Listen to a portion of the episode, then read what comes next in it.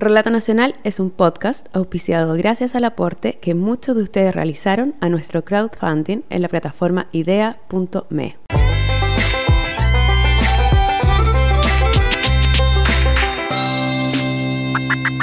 Hola, soy Nancy Castillo y el capítulo de Relato Nacional de hoy se llama Nos Buscamos. El Chile de los años 70 era un país efervescente el movimiento hippie se veía en las calles, en los pantalones de pierna ancha y las cabelleras largas.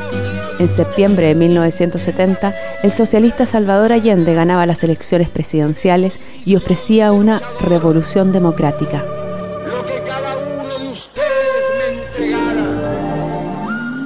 Pero bajo esa capa de modernismo, ruptura y quiebre vivía una sociedad mayoritariamente conservadora. La mayoría de la gente era católica y sus dictámenes sociales guiaban las costumbres, especialmente las de las clases sociales más acomodadas. Televisión Nacional de Chile. En esos años, un hijo fuera del matrimonio era un pecado. Una adolescente embarazada era el peor castigo para una familia de clase media y alta. El periodista Nicolás Alonso nos trajo la historia de Fernando, quien hoy tiene 64 años y a quien en su juventud se le arrebató parte de su vida sin que él tuviera derecho a reclamar por el hijo que nació en ese Chile conservador de los años 70.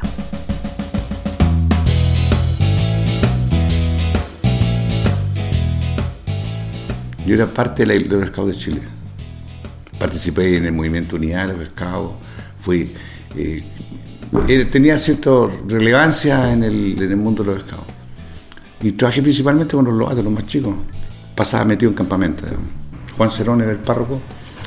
Estaba metido en la, la cosa y nos ayudaba en todo. En ese mundo de scouts, asociado a la iglesia Transfiguración del Señor en la comuna de Las Condes, Fernando conoció a quien sería su novia de juventud. En ese, en el grupo Cayú, ella, mi, eh, mi pareja, Bolola, como me llamaba en ese tiempo, era jefe de las guías, tenía buena relación con ellos. Ahí nos conocimos. Y cuando la conocí jamás pensé que iba por lejos con ella. Porque mi mundo era los campamentos. Ser una, una adolescente, ¿no? Pero en algún momento las circunstancias se dieron y empezamos a volver. No me acuerdo los detalles, ni me acuerdo ni cómo me declaré. Fernando y ella comenzaron un noviazgo que duró casi tres años. Fernando cuenta que en esos años hablar de sexo al interior de la familia era una conversación impensable. Entre ellos como pareja tampoco hablaban del tema, pese a que la curiosidad y el deseo los llevó a consolidar su primera relación sexual. Nunca hablaron de cómo prevenir un embarazo, hasta que llegó el día en que ella le dijo que estaba embarazada. En algún momento ella me dijo, yo estoy embarazado y después dejamos de vernos. No tuvimos un, un diálogo de despedida. Nosotros no terminamos, dejamos de vernos. Una adolescente embarazada es una pecadora. Y la carga de ella de una, tener una, una guagua soltera era enorme. Lo, lo que recuerdo es la sensación de tener que tomar una decisión, de pensar, de generar estrategias para conversar con el papá. Lo llamé por teléfono, fui a su oficina dos tres veces, cuatro veces lo estuve. Pero no hubo caso, era una cosa decidida. Fernando quedó fuera de toda decisión y del nacimiento del bebé se enteró por terceros. Yo intenté ubicarla. Yo me enteré después, a través de Juan Cerón, de un cura, que había nacido. Días después, que él me llamó. Pero yo traté de ubicar el lugar y era imposible, porque tampoco tenía una referencia clara. Llegué por, por detalle, no me acuerdo, entiendo que estuve ahí, tampoco en una clínica, en una casa. No, no tenía aspecto clínico, no tenía cruz roja ni nada de esas cosas. Y tampoco tenía la certeza que estaban ahí. Incluso me mostraron una guagua.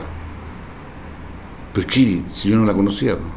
Después de esa primera búsqueda sin resultados, Fernando siguió intentando encontrar a su exnovia y a ese bebé. No, no, no sabía si estaba vivo o estaba muerto. No podría afirmarlo. Pero tenía siempre la duda de que la estaban criando ellos, con otro nombre. Siempre pensé una cosa así. Eh, hice cosas tan tontas como estar cuatro o cinco horas parado en el auto frente a la casa de ella en, en Las Condes, más de una vez.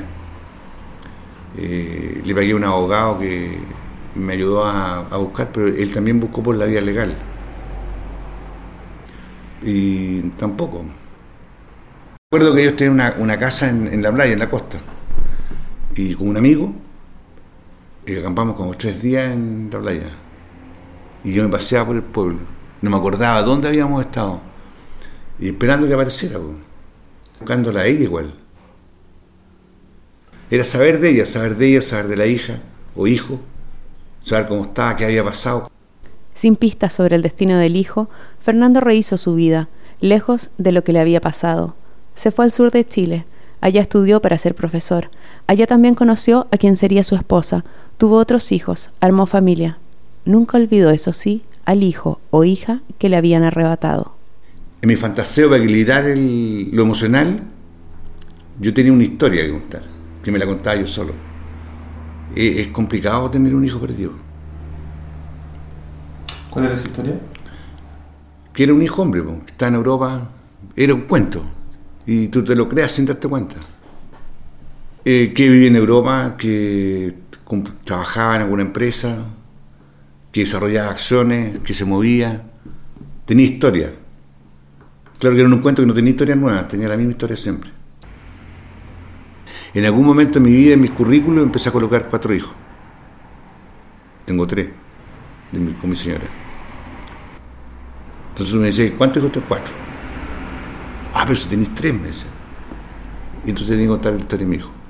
Ah, yo ahí tú contabas que habías tenido... La historia, porque no tenía otra historia que contar. pues. La historia de tu hijo en Europa. Claro. No dejé de buscarla.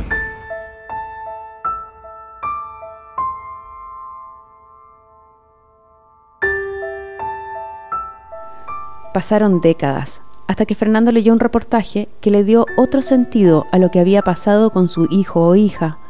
En abril de 2014, el portal de periodismo Ciper Chile reveló la historia de bebés que en los años 70 y 80 habían sido dados en adopción de manera irregular. El sacerdote Gerardo Joanón se encargaba de reunir al médico Gustavo Monkever con padres cuyas hijas habían quedado embarazadas. La mayoría eran niñas católicas cuyas familias no pensarían en un aborto, pero tampoco en cargar con el estigma del hijo ilegítimo. Cuando la niña iba a dar a luz, se la llevaba a una clínica oculta. Allí también llegaba la pareja que quería adoptar. En algunos casos, la adolescente consentía en entregar el bebé. Cuando no quería, el sacerdote y el médico se confabulaban con los padres y le decían que el niño había muerto. El caso fue un escándalo. Lo que yo sentí fue expectación. Era expectación. Eh, después, claro, pues, racionalizando, es eh, tratar de descubrir si existe una relación entre la noticia que están dando y tu propia experiencia. El hijo buscado, digamos. Si tiene o no relación.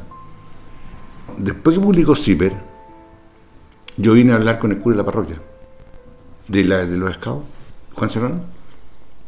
El cura no le ayudó, pero el caso creció como bola de nieve y a medida que pasaban las semanas, más y más historias se conocieron. Un día, Fernando se encontró con la siguiente entrevista en CNN.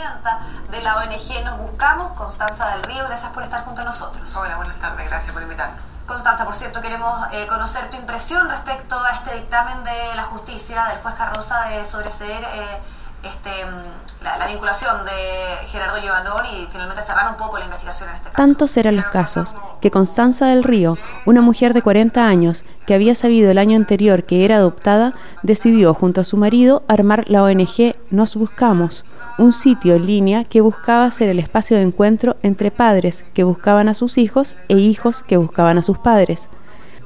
A semanas de explotar el caso, Nos Buscamos tenía cientos de inscripciones se buscan entre, entre hermanos o hijos buscando a sus padres biológicos. Yo soy una de ellas, yo soy adoptada ilegalmente.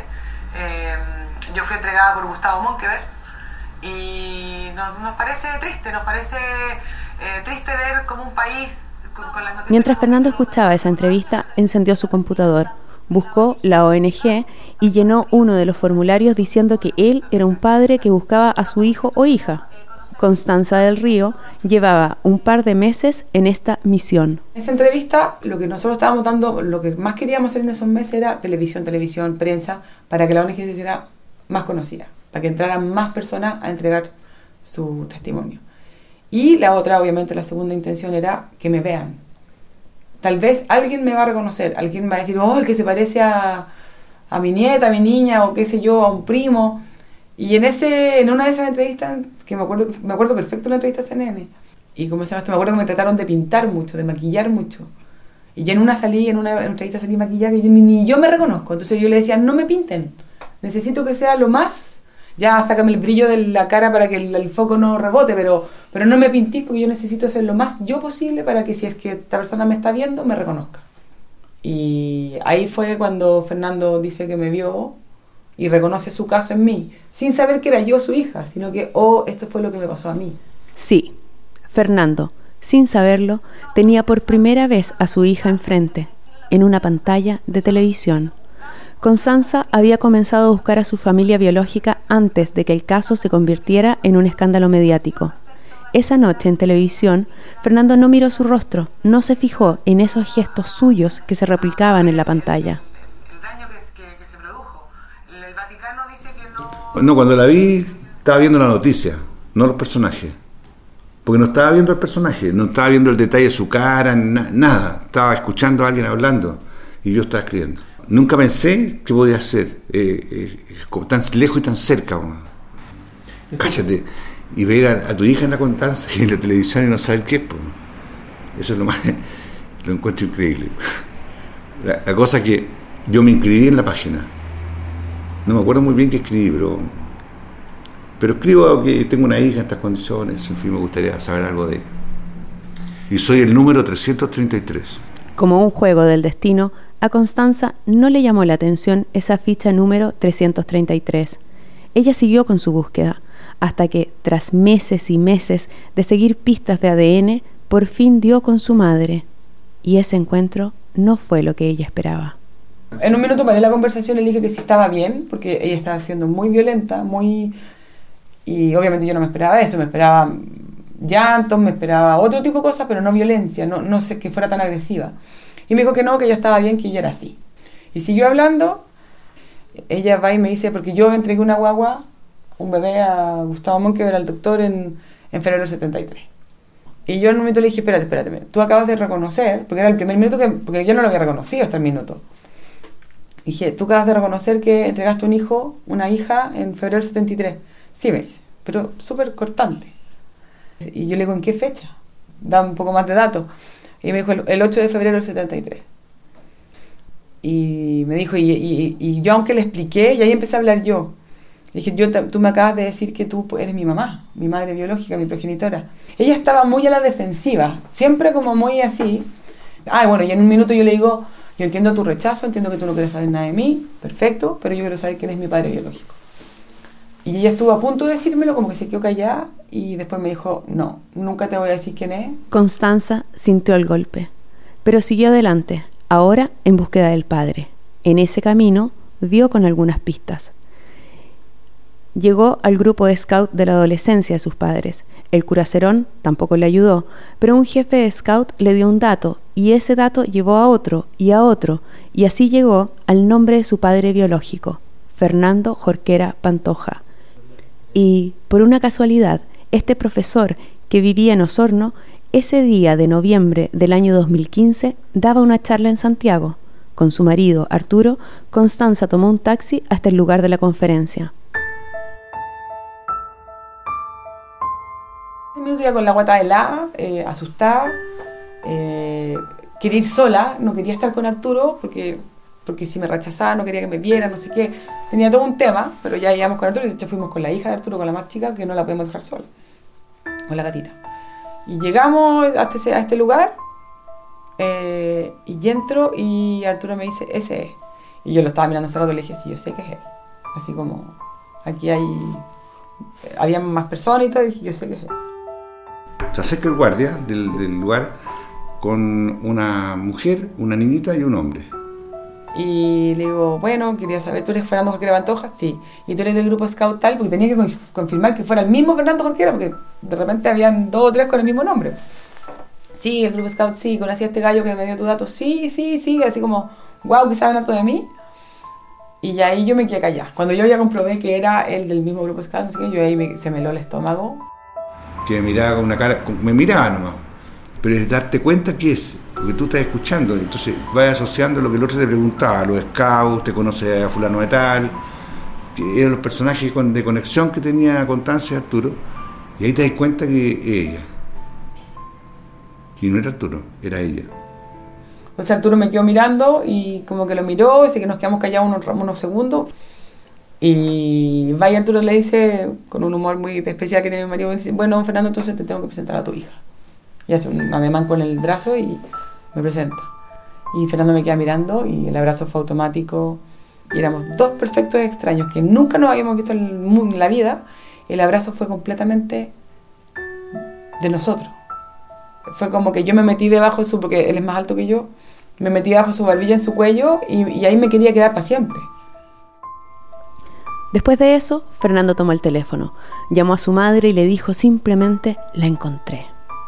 Después llamó a su esposa, a su hermana. Esas llamadas, esa frase, la encontré, y la ficha número 333 que más tarde Constanza encontraría en la base de datos de su ONG, fue la confirmación de que él la había buscado toda su vida.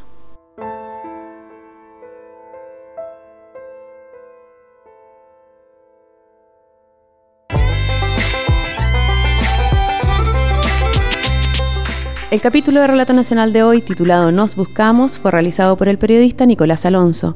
El guion estuvo a cargo de Nancy Castillo, la producción en manos de Josefina Aguirre, la edición de audio la hizo Marcelo Cotton. Por las canciones Heartbreaking y Feeling Good, agradecemos a Kevin McLeod y a todos ustedes por escucharnos y o haber aportado en nuestro crowdfunding en Ideame.